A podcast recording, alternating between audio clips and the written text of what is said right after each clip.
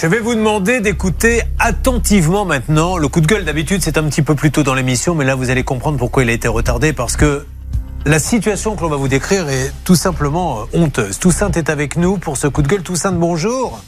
Bonjour, Merci beaucoup. Toussaint, où vous trouvez-vous au moment où vous nous parlez? À l'hôpital de Bastien, cardiologie. Alors, Toussaint, vous avez pris l'avion dans quel aéroport? Paris-Orly. Paris-Orly, Toussaint, euh, pouvez-vous nous expliquer euh, déjà ce qui vous arrive aux jambes? Alors, je vais vous expliquer. J'ai eu, euh, il y a en 2011, euh, un staphylocoque doré qui s'est mis un peu partout sur les deux jambes. Et donc, j'ai dû euh, amputer les deux jambes. Voilà, donc vous n'avez plus de jambes et vous avez deux prothèses. Voilà, j'ai deux prothèses. Vous prenez ce jour-là à Orly euh, l'avion et qu'est-ce qui va se passer au contrôle?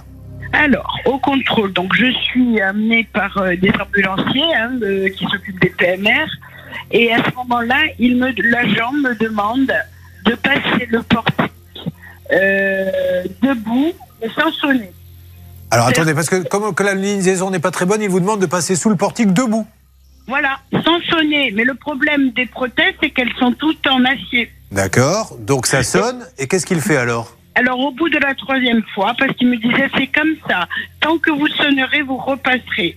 Au bout de la troisième fois, je lui ai dit je suis fatiguée, je m'assois, je suis pas un singe, vous faites ce que vous voulez. Donc je me suis assise. Et à ce moment-là, il a eu une crise de, démence. Je sais pas ce qu'il a eu. Il m'a crié dessus, il m'a fait des gestes euh, obscènes pour me dire, entre autres, ferme-la, prends le TGV euh, pour rentrer chez toi. Euh, Il y avait un député devant moi, il était outré, il a demandé à ce que ça s'arrête, mais il, la personne était en transe, donc on n'a pas pu la faire arrêter. Et du coup, il a appelé une de ses collègues qui est venue. Et quand elle est venue, donc euh, euh, on a enlevé les prothèses. Et la prothèse, si vous voulez, en la déclipant, elle a frôlé sa chaussure. En frôlant sa chaussure, elle m'a dit, elle m'a dit que je l'avais agressée, que j'étais respectueuse. Elle me, mais je vous assure, prête à me frapper. Voilà, d'une agressivité. Je- devant, excusez-moi, mais Toussaint, devant tout le monde, on vous a fait enlever votre opère. devant tout le monde. Et donc ils vous ont porté pour passer le portique. Comment ça s'est passé une fois que vous n'aviez plus Non. les jambes, les Je prothèses suis restée, je suis restée assise. Ils m'ont pris mes, ils m'ont pris mes euh, prothèses. Ils les ont passées au scanner, les deux. C'est incroyable ça. Qu'il n'y ait pas, enfin je sais pas, un endroit un peu privé pour, pour ce genre de choses. Qu'à la rigueur, moi Toussaint, ils veulent vérifier. Effectivement, quelqu'un de mal intentionné pourrait cacher, je ne sais pas, un couteau ou ce que vous voulez Non. dans les prothèses, mais qu'on mette au plein, enfin pas devant tout le monde comme ça.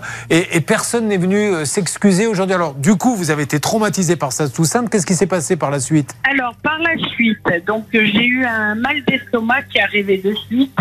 Je suis rentrée dans l'avion et dans l'avion, j'ai demandé à, au steward et l'hôtesse de l'air de me donner quelque chose pour l'estomac.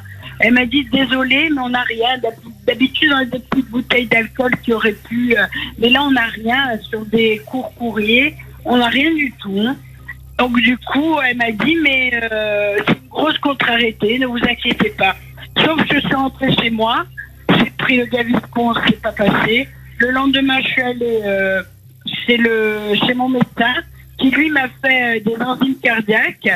Et euh, quand il m'a appelé, il m'a dit euh, t'es où Ne bouge pas, je t'envoie l'hélico, tu fais un gros infarctus du myocarde. Vous vous rendez compte un petit peu le, le traumatisme et, et- et le stress. Alors, pour essayer de savoir et, et- et de comprendre, on est bien d'accord que il y a la compagnie aérienne, mais ce n'est pas elle qui gère euh, les passages au portique. Et ce n'est d'ailleurs pas non plus Aéroport de Paris qui sous-traite, je crois, des sociétés. Donc, est-ce que l'on sait quelle est la société en fait qui, qui vous a contrôlé? Alors, la société qui m'a contrôlée, pour l'instant, je ne le sais pas. Par contre, j'ai reçu une lettre, une lettre d'excuse le 10 février de l'ADP D'accord. en disant qu'ils étaient en cellule de crise et qu'ils avaient visionné euh, toutes les caméras et Super. ils étaient outrés par ce qui s'était passé. Super, très bien. Alors, un mot de Blanche Grandvilliers, euh, notre avocate. Même si ADP euh, sous-traite, c'est eux qui sont euh, responsables vis-à-vis de notre de notre auditrice.